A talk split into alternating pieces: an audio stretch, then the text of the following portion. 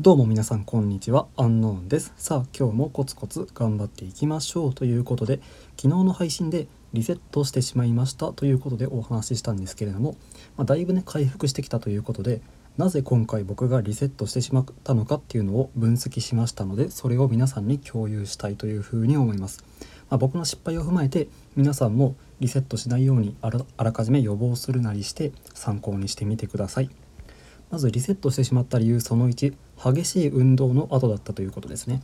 まあ、激しい運動をすると、まあ、それ自体はいいんですけれども男性ホルモンが結構分泌されるようになってそれで性欲が高まってしまうという状況が往々にしてあるような気がします。これ皆さんも感じたことあるんじゃないでしょうか。ということでね、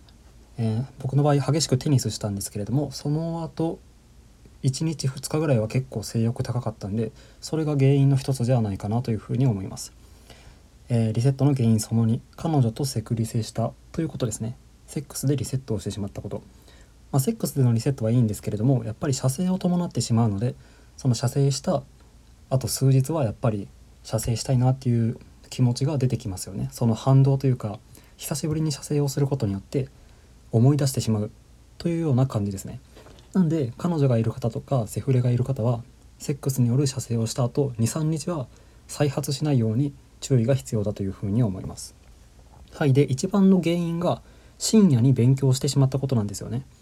で僕今結構勉強忙しい感じなんで毎日勉強時間確保しないといけないなって思った思っているところなんですけれども昼にあんまり勉強できなくて昼寝して昼寝をしてしまったんですよね。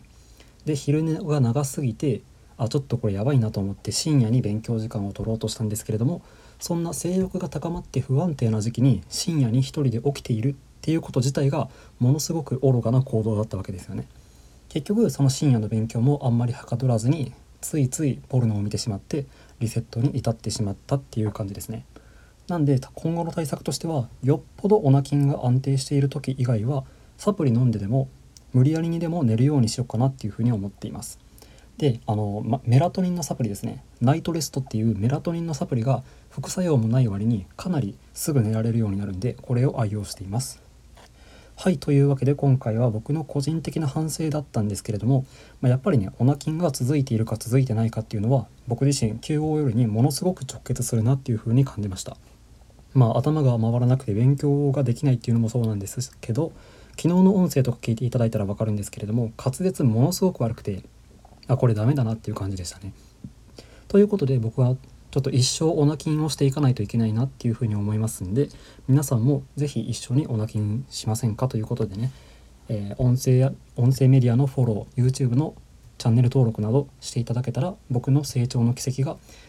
すぐに見られるようになりますんでね是非よろしくお願いします。ということで最後宣伝入りましたが最後まで聞いて聞いていただいてありがとうございました。それでは皆さんごきげんよう。